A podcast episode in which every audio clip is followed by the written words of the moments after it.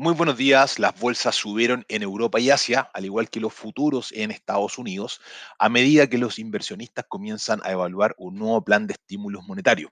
Este plan ayudaría a que las economías golpeadas por los crecientes aumentos en casos de COVID-19.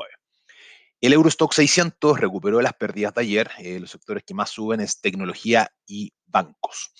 El S&P se prepara por una apertura alcista después de que ayer perdiera más de un 1% en Nueva York se preparan para la posibilidad de cierre de escuela y Chicago insta a los residentes a quedarse en sus casas.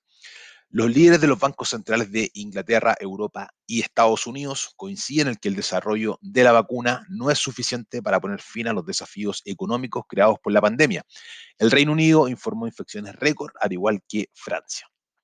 El petróleo cae por segundo día consecutivo tras la publicación de las reservas sobre lo esperado y una menor demanda por el actual rebrote de COVID-19. Debido a esto vemos caídas que promedian el 0,5% en el caso del WTI. El oro mantiene la presión alcista vista esta semana y ya alcanza los 1.880 dólares. De consolidarse sobre este nivel, iría en busca de la siguiente resistencia en los 1.890. El Bitcoin ya se instala sobre los 16 mil dólares, buscando el siguiente techo en los 16.800 a 17.100.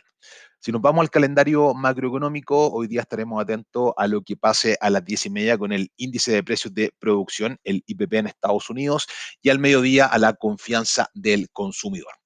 Como siempre, los dejo invitados a que se conecten a nuestro canal de YouTube de Libertech Chile a las 9 de la mañana para que puedan ver una nueva sesión de trading en vivo.